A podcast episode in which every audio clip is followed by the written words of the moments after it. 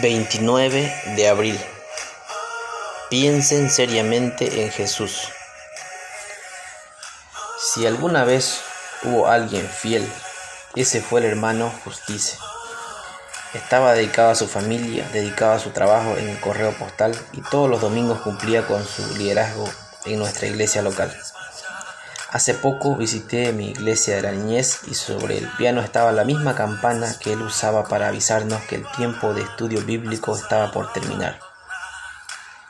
La campana había soportado el paso de los años y aunque hace años que el hermano Justiz estaba con el Señor, su legado de fidelidad también perdura. Hebreos 3 dirige la atención del lector a un siervo y a un hijo fiel. Es innegable la fidelidad de Moisés como siervo de Dios, pero Jesús es aquel en quien los, creyentes deben enfocarse. Por tanto, hermanos santos, considerad Cristo Jesús. Así se alentaba a todos los que enfrentaban tentaciones. Su legado solo se generaba al seguir a Jesús, el Hijo fiel. ¿Qué haces cuando los vientos de la tentación giran a tu alrededor? ¿Cuándo estás cansado y agotado y quieres rendirte?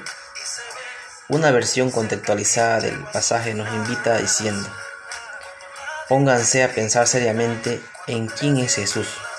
Piensa en Él una vez más y otra y otra. Cuando lo hacemos encontramos al confiable Hijo de Dios que nos da ánimo.